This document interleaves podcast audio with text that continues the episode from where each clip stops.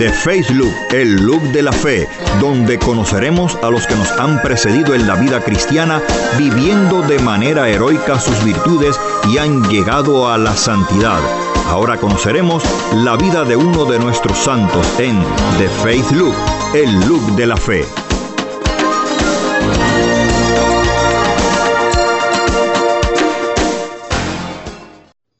Saludos y bienvenidos a una nueva edición de este programa El Look de la Fe. Con ustedes Jesús Quintana Rivera.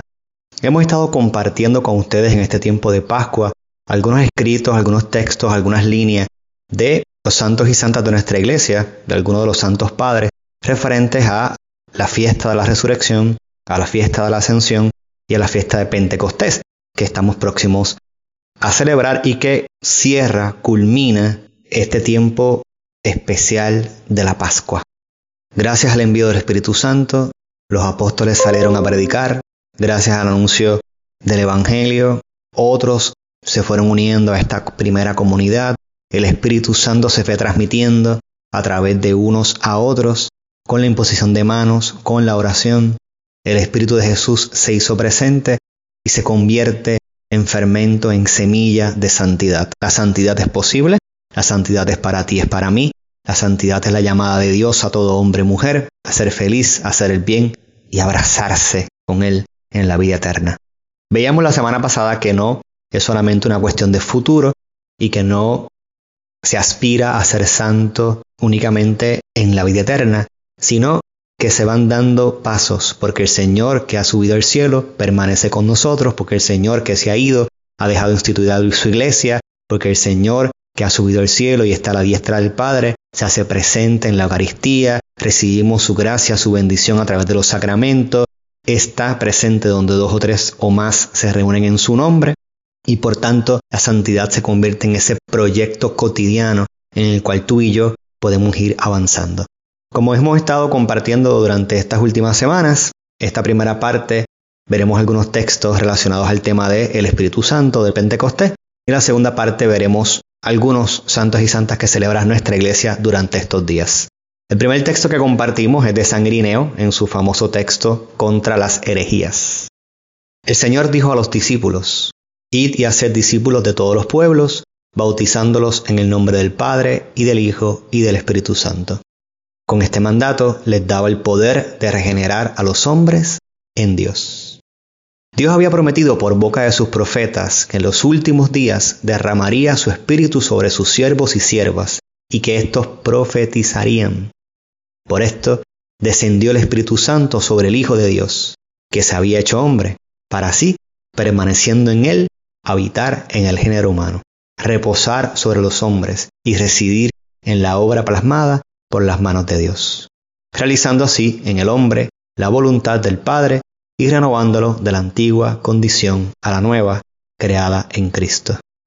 Lucas nos narra cómo este espíritu, después de la ascensión del Señor, descendió sobre los discípulos el día de Pentecostés, con el poder de dar a todos los hombres entrada en la vida y para dar su plenitud a la nueva alianza. Por esto, todos a una, los discípulos alaban a Dios en todas las lenguas, al reducir el espíritu a la unidad a los pueblos distantes y ofrecer al Padre las primicias de todas las naciones. Sangrineo contra las herejías. La revelación de la Santísima Trinidad llega hasta nosotros de manos de Jesús.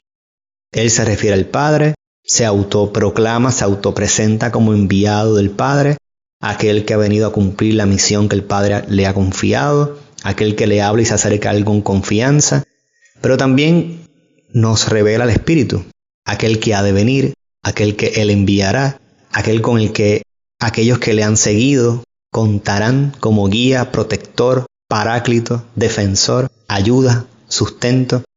Por lo tanto, dentro del ser y quehacer de la iglesia, el Espíritu Santo ciertamente juega un papel crucial. Hay un mandato, hay una invitación, hay una promesa. Y dice San Irineo, una promesa que estaba ya dicha, ya proclamada, ya anunciada desde los profetas. Llegará el momento en que recibirán el Espíritu de Dios y todos profetizarán.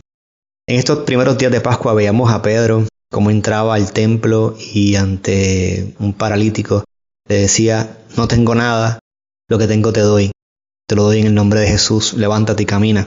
Y entonces veíamos cómo el Espíritu Santo es el gran tesoro, el gran regalo, el gran don con el que cuenta la iglesia, con el que cuentan los apóstoles y que pueden dar a otros y hacer manifiesto la verdad de que Jesús está vivo y resucitado y que aunque ha subido al cielo, les acompaña, les sigue. Ellos pueden seguirle porque no han quedado defraudados, desamparados, huérfanos. Todo lo contrario, tienen al Espíritu Santo. Y Sagrineo ya al final ¿verdad? menciona que como es Lucas quien nos presenta como después de la ascensión, el Espíritu Santo desciende el día de Pentecostés sobre los discípulos, dándole poder, dándole entrada a la vida nueva, haciendo plenitud llegando a la culminación de la alianza y por eso todos le alaban en distintas lenguas, todos salen a anunciar el Evangelio y el Espíritu Santo se vuelve también entonces gestor de unidad, no solamente entre los apóstoles, sino también entre todos los pueblos, entre todas las naciones, entre toda la humanidad. El pacto que Dios había hecho en el Antiguo Testamento con el pueblo de Israel, Jesús ahora lo hace con toda la humanidad y esto queda confirmado con la infusión del Espíritu Santo sobre los apóstoles que les permite llegar a alcanzar a todas las naciones. San Basilio Magno, en un texto titulado Sobre el Espíritu Santo, también nos habla de esta virtud, de este don, de este regalo que es el Espíritu Santo para la iglesia. Nos dice, de quien ya no vive de acuerdo con la carne, sino que actúa en virtud del Espíritu de Dios, se llama Hijo de Dios y se ha vuelto conforme a la imagen del Hijo de Dios. Se dice que es el hombre espiritual, y así como la capacidad de ver es propia de un ojo sano, también la actuación del espíritu es propia del alma purificada. Asimismo, como reside la palabra en el alma, unas veces como algo pensado en el corazón, otras veces como algo que se profiere con la lengua, así también la actuación del Espíritu Santo cuando atestigua a nuestro espíritu y exclama en nuestros corazones, Abba, Padre, o habla en nuestro lugar, según lo que se dijo, no seréis ustedes los que hablen, el Espíritu será el que hablará por ustedes. Ahora bien, así como entendemos el todo distribuido en sus partes, así también comprendemos el Espíritu según la distribución de sus dones, ya que todos somos efectivamente miembros unos de otros, pero con dones que son diversos, de acuerdo con la gracia de Dios que se nos ha concedido. Por ello, precisamente, el ojo no puede decir a la mano, no te necesito, y la cabeza no puede decir a los pies, no te necesito, sino que todos los miembros completan a la vez el cuerpo de Cristo en la unidad del Espíritu, de acuerdo con las capacidades recibidas que se distribuyen en unos y en otros y se convierten en los servicios que se necesitan. San Basilio Magno sobre el Espíritu. Esta imagen del cuerpo de Cristo de San Pablo nos recuerda la diversidad de carismas, de responsabilidades, de dones, de talentos, de estados de vida que existen en la iglesia. Pero también nos recuerda que cada uno de ellos es asistido por el Espíritu Santo. Que cada uno de ellos juega un papel importante porque cada uno recibe del Espíritu Santo la gracia necesaria para cumplir con su función específica. Interesantísimo cómo comienza San Basilio, diciendo que así como lo propio de un ojo sano es ver, lo propio de un alma que ha sido purificada es actuar conforme al Espíritu. Una pregunta interesante que nos podemos hacer tú y yo. ¿Mis actos, mis palabras, mis pensamientos son actuación del Espíritu Santo? ¿Permito yo que el Espíritu Santo actúe en mí? ¿Doy cabida yo a que no sea yo quien obra, sino el Espíritu de Dios quien obra en mí. Le doy espacio, creo un lugar en mi interior para el Espíritu, pido sus dones, pido sus frutos. Realmente los otros pueden ver en mí no solamente una persona que cree en Dios, que conoce a Jesús, sino que busca la relación filial con el Padre, busca el encuentro personal con Jesús, está lleno del Espíritu Santo. Y entonces vemos cómo, nuevamente, igual que veíamos en el texto de Sangrineo, el Espíritu Santo se asocia directamente con la unidad.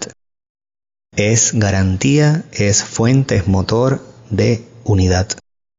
La unidad que debe existir entre toda la iglesia, la unidad que debe existir entre todos sus miembros, la unidad que debe existir entre la iglesia y todos los que se llaman cristianos. De hecho, la unidad que existe entre todo aquel creyente, no importa la religión. Y mucho más allá, la unidad que debe existir entre todo el género humano. El mismo San Basilio en este texto sobre el Espíritu Santo nos dice en otra parte, Así el Espíritu Santo está presente en cada hombre capaz de recibirlo, como si solo Él existiera, y no obstante, distribuye a todo gracia abundante y completa. Todos disfrutan de Él en la medida en que lo requiere la naturaleza de la criatura, pero no en la proporción con que Él podría darse.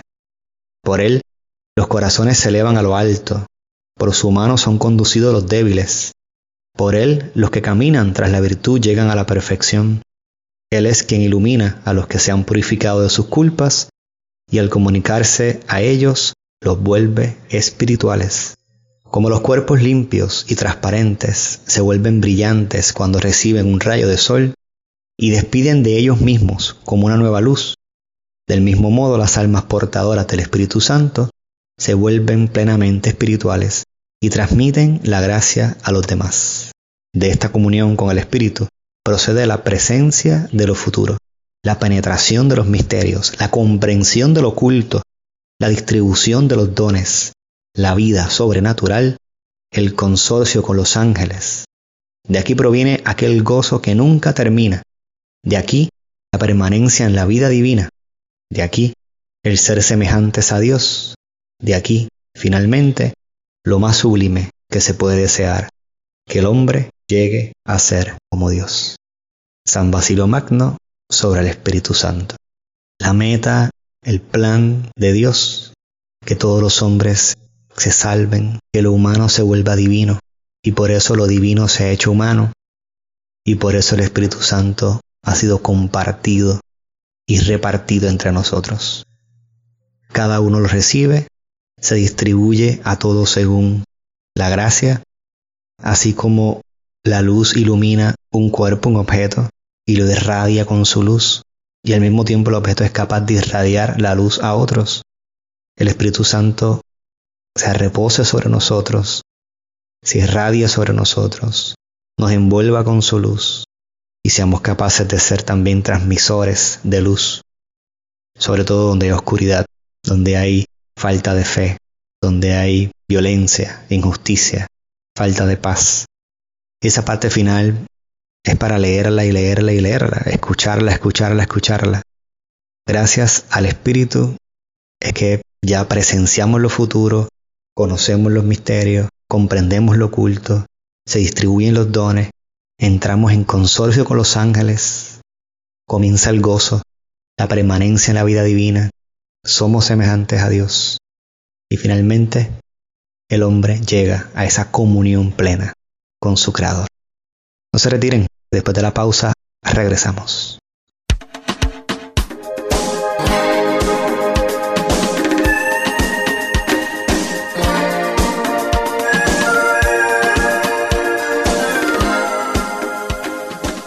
Omecos cuenta contigo. Ayúdanos a seguir nuestra misión. Nuestra misión es cumplir con la encomienda que nos dejó el Señor de evangelizar y comunicar la verdad a toda criatura, utilizando todos los medios de comunicación y las nuevas tecnologías al alcance. Puedes hacer tu donativo u ofrenda utilizando ATH Móvil Business. La identificación del PAD es Omecos Ponce.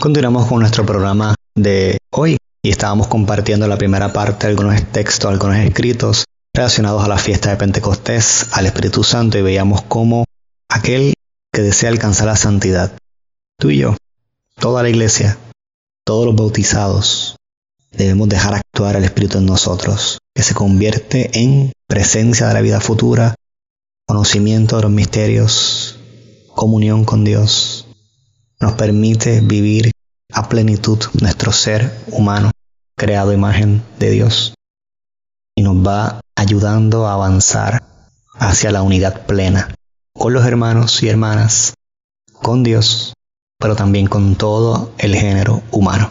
En estos días celebramos la fiesta de San Pascual Bailón, laico franciscano. Nace en Aragón, en España, y desde muy temprana edad es enviado a pastorear sus rebaños. Para él, que ya desde muy joven, desde muy temprana edad, sentía y manifestaba un amor especial a Jesús, esta era la condición ideal. Pastorear, porque podía aislarse a menudo, podía estar a solas en el campo, meditar, orar y entrar en ese contacto directo con Jesús. Cuentan que aprende a leer como una persona autodidacta y que poco a poco va haciéndose de libros, sobre todo de oración, por los cuales él mismo se vuelve lector. Una cosa no tan común, no tan usual y quizás para nosotros no tan novedosa porque vivimos hoy en un momento en el que pues, todos los niños y niñas se les envía a la escuela y se les enseña a leer y escribir.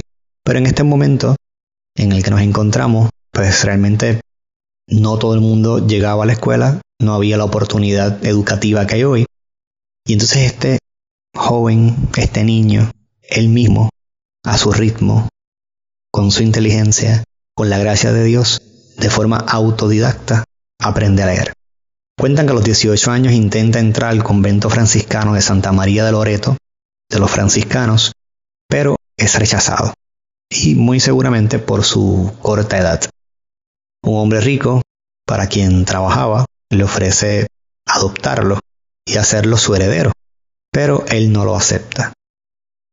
Será franciscano y está convencido de esto. De hecho, vuelve a intentarlo en el año 1564 y se convierte en novicio. En esta ocasión, pues sí es aceptado. Pascual se destaca rápidamente en el convento, tiene una inteligencia brillante, una fe inquebrantable y una increíble dedicación a la oración, sobre todo a la oración al Santísimo. Pero sin embargo, permanecerá como hermano laico toda su vida, en contra de los consejos de sus superiores, que continuamente lo trataban de impulsar a que se hiciera sacerdote. Sin embargo, él se sentía indigno de asumir este ministerio, de recibir el presbiterado, de tocar a Jesús eucarístico con sus propias manos. También a lo largo de su estadía en el convento va negando cualquier título, cualquier reconocimiento de importancia en una humildad enorme y por el contrario asume las tareas más sencillas, más humildes, más pequeñas, aquellas que muchas veces otras personas no quieren asumir, especialmente la de conserje. Así que él es el conserje que encuentra esa labor como digna, como apreciable, como buena y la realiza de forma ordinaria, de forma común. Hay una tarea que no puede rechazar y es que en el 1576 por el ministro provincial lo llevan, le piden que lleve unos documentos importantes al padre general en París. Este viaje a París es largo, es peligroso. Pascual corre el, el peligro de ser, eh, ¿verdad?, enfrentarse a los calvinistas.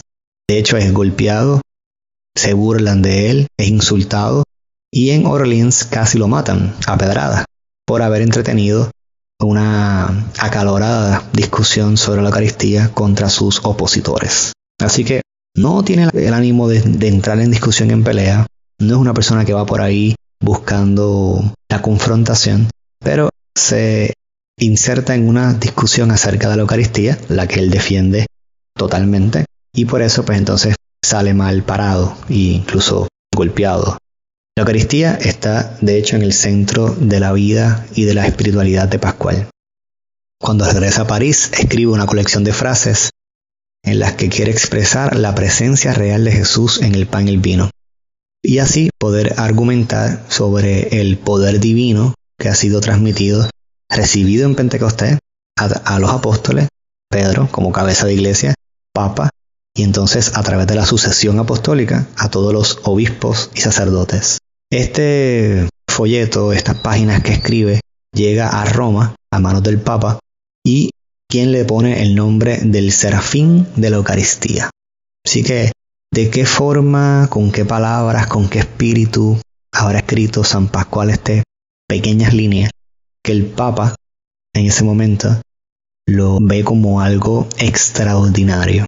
De hecho, eh, buscando un poco la información acerca de San Pascual, encuentro que hay una curiosa coincidencia, porque él nace el 16 de mayo del año 1540, el día de Pentecostés, y precisamente muere el 17 de mayo del 1592 a los 52 años, precisamente una fiesta de Pentecostés.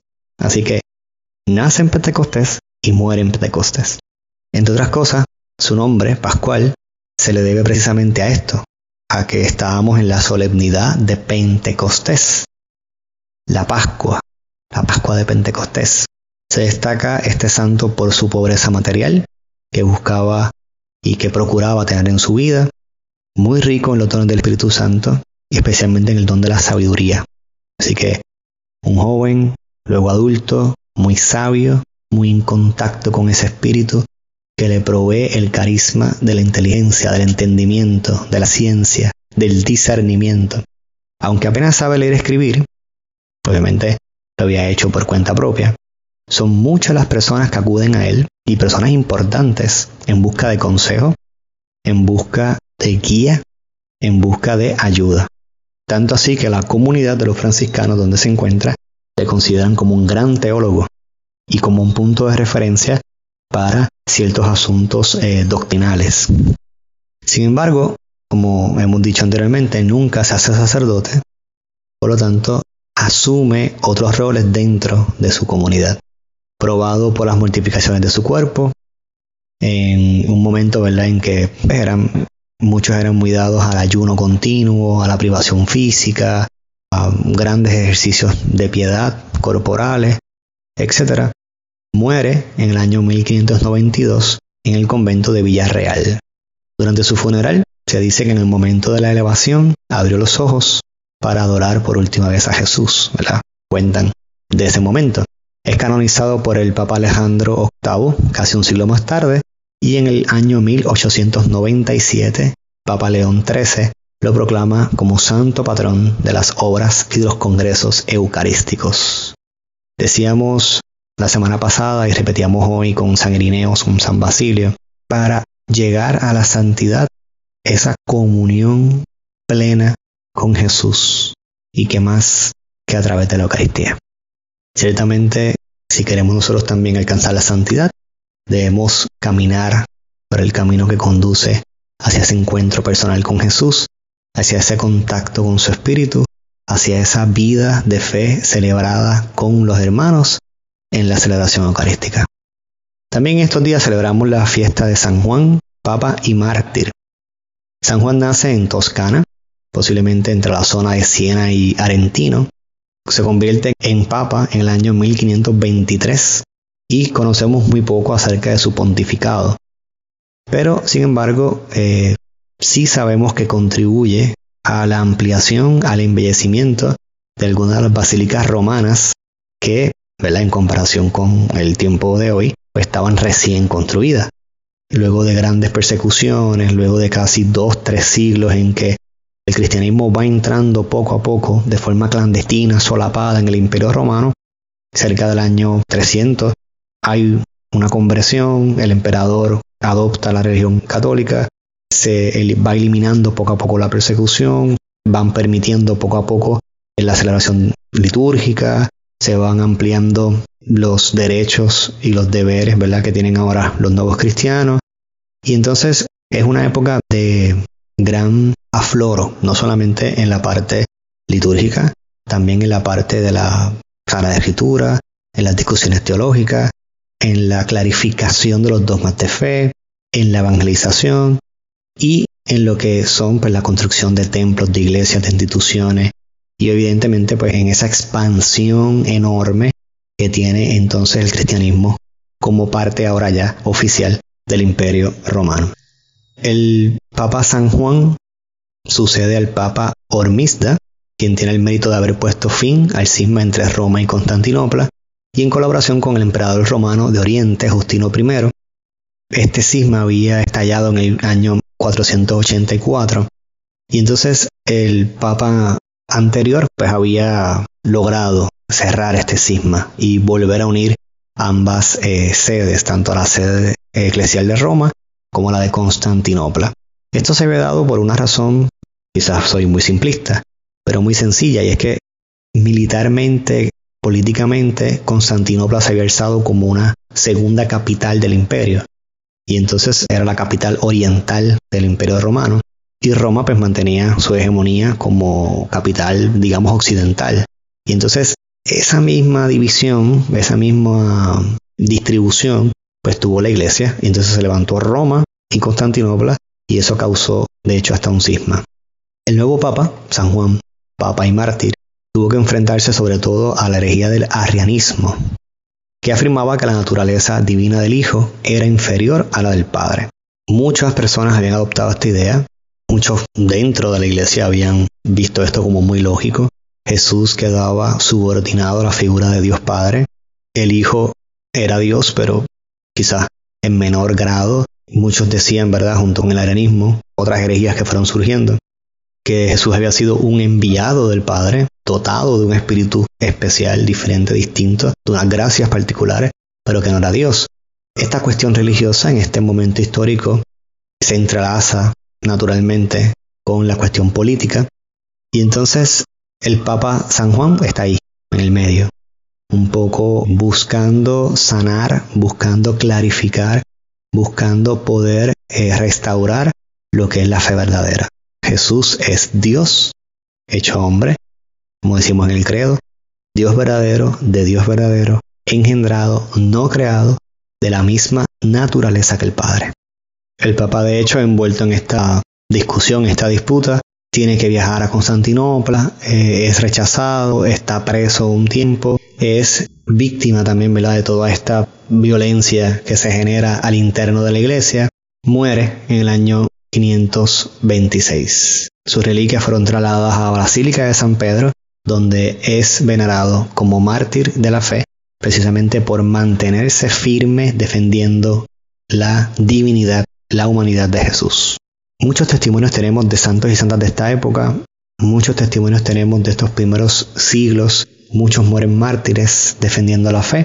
Alcanzar la santidad pasa también por ahí. Quizás el Señor no nos pida en este momento la entrega total de la vida en el martirio, pero sí el que toda nuestra vida sea una ofrenda agradable a nuestro Dios. Que se sienta la presencia del Espíritu dentro de ti en tus palabras, acciones y obras. Nos vemos la próxima semana en este tu programa, El Look de la Fe.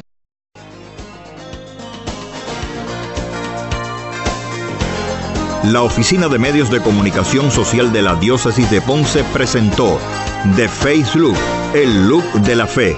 Si quieres comunicarte con nosotros, puedes llamarnos al 787-843-1548 o Comunicando la Verdad.